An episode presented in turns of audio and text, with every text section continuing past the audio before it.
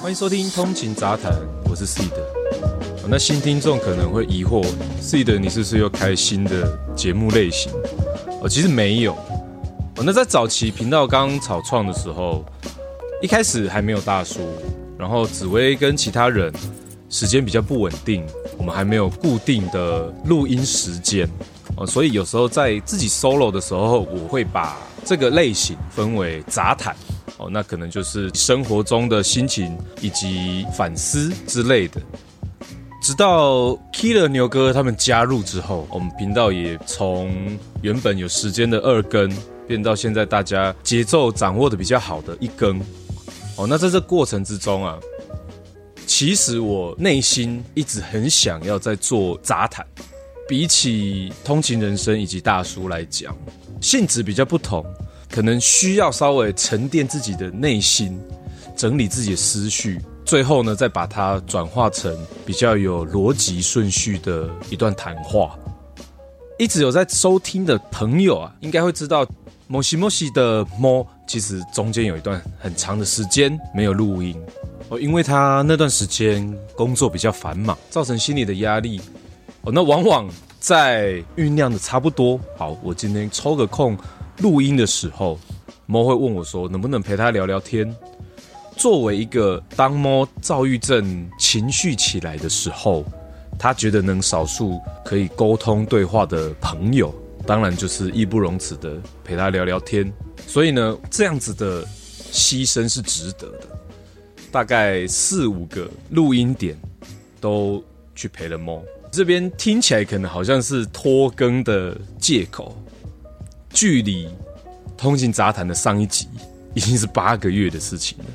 有时候在节目的尾声，紫薇啊会问我说：“哎，什么时候要升通勤杂谈？”我说：“我有在想，我有在想。”但是就像前面刚刚所说的，它是需要沉淀跟整理的。呃，当我可以在录音的时候，却没有录音时，当下整理好的情绪啊跟内容，整个就不见了。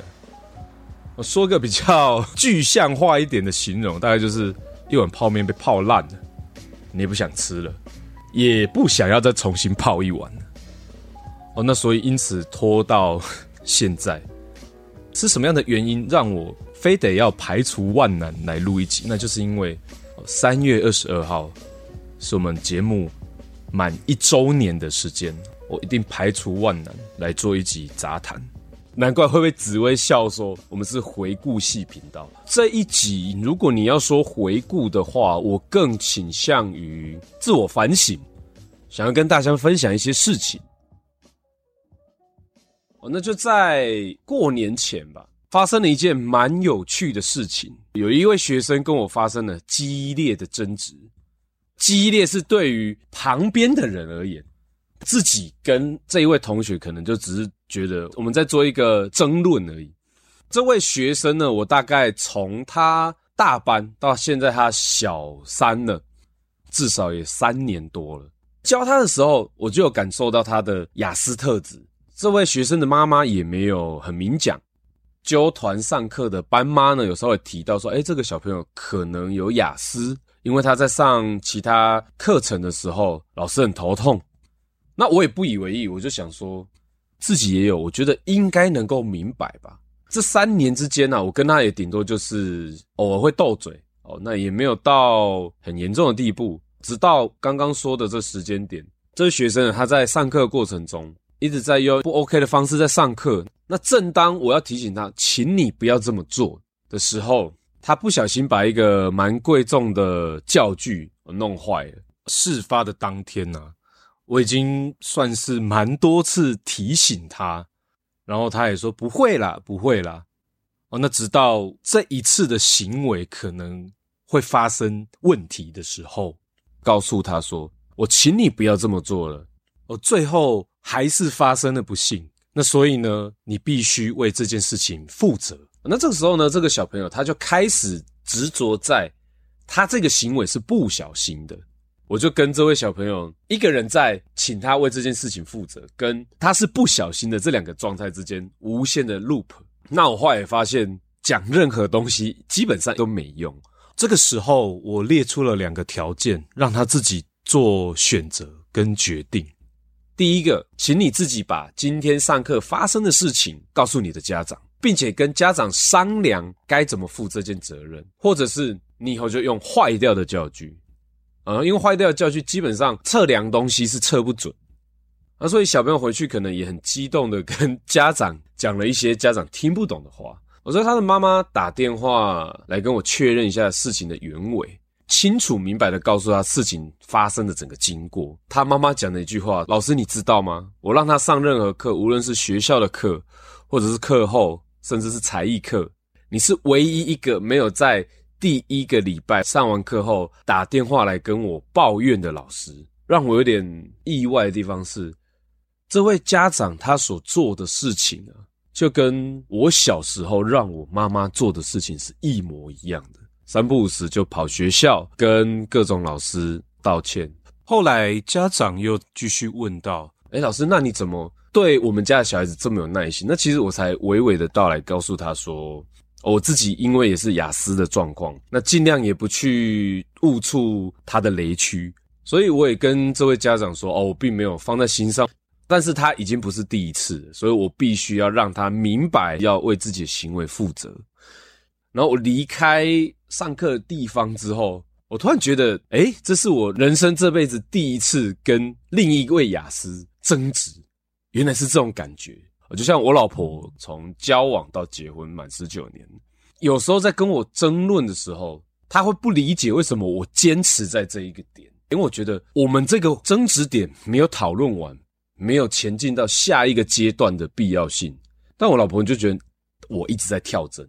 那直到我跟这位学生发生争执之后，我才明白到跟有雅思的人争论是什么感觉。当下呢，就拨了电话告诉我太太，就跟我太太讲：原来你这十九年来跟我争论的时候，我就是这副鸡白样。然后老婆在淡淡回说：你现在才知道，这个经验是珍贵的，甚至我觉得是有趣的。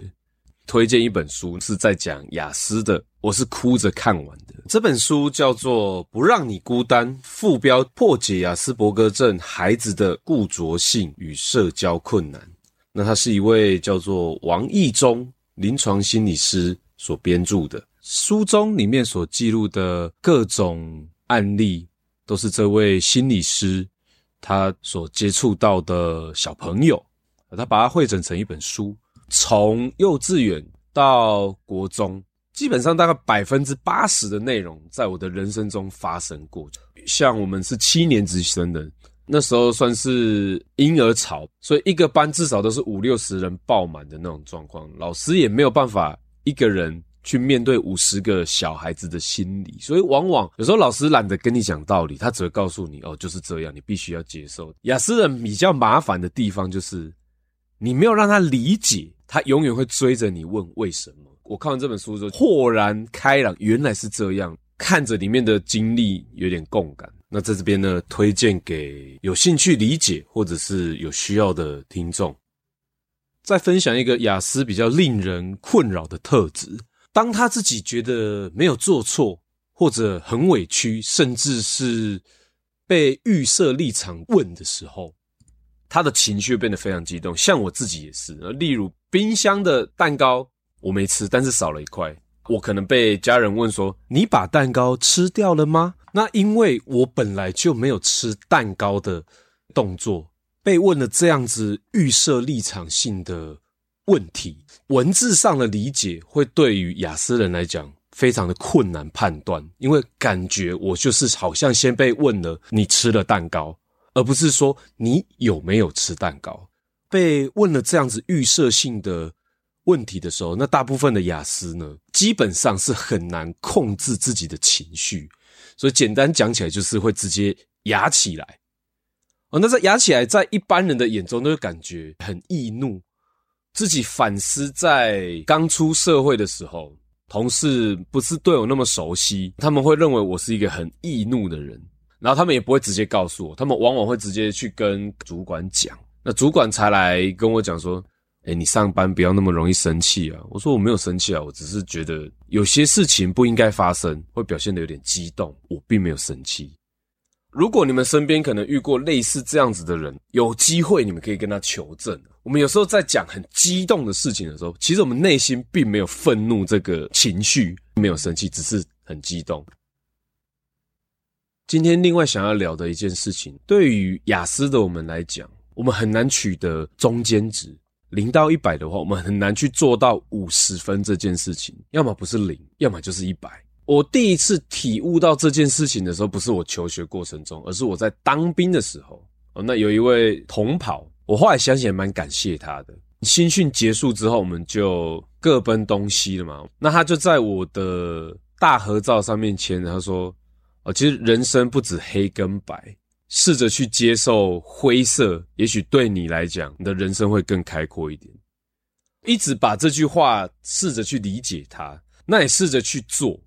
但是我往往会发现，把自己调整到五十是非常困难且痛苦的。出社会到后期经营社团，才理解到其实零跟一百会常常惹怒很多人啊，因为你没有办法做到五十，代表你不够圆融。面对你可能需要妥协的时候，社团竞争间的关系会比较和睦。但是我发现我做不到。因为对雅思的人来讲，对就是对，错就是错。那既然是不同社团，那就代表我可能有不认同你的地方，我自然就没有办法去对这件事情妥协。那导致变得好像不是那么的合群，讨人喜欢。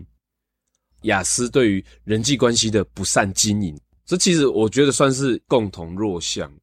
一般大部分的人会有一个朋友的等级，点头之交。普通工作上的朋友，甚至到挚友，但是对于雅思而言呢、你要么就是朋友，要么就不是朋友，没有中间选项。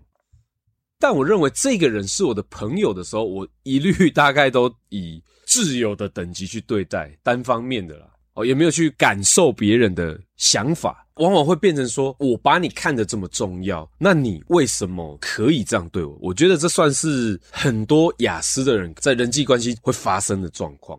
那直到我做了 Podcast，我才恍然大悟，这些愿意陪着你每个礼拜固定抽一点时间陪着你聊天、想内容及改进哦，那这些人才是我真的应该去认真对待与珍惜的。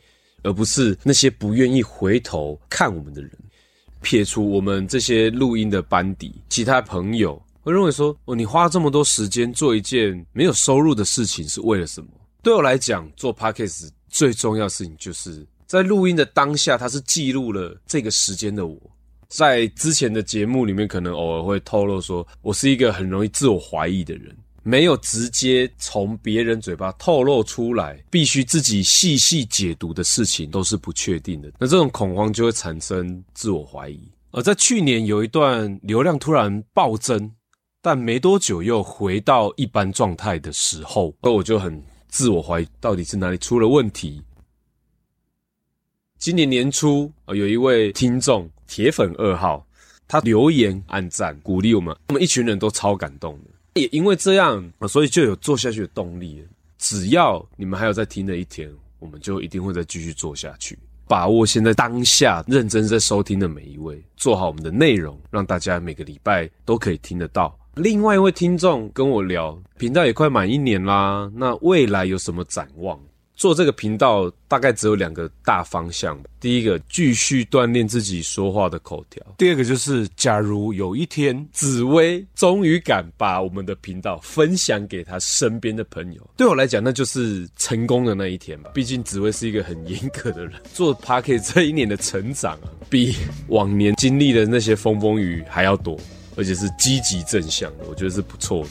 聊到最后，也就不要回顾了。先祝自己频道一岁生日快乐，也要感谢我的太太包容我做这些任性的事情。最后，无论是在什么时期开始收听我们的每一位听众，非常感谢各位的收听。那我们未来也会继续努力保持每周一更。以上呢就是本次的通勤杂谈，我是 C 的。那总之呢，我们下次再见，拜拜。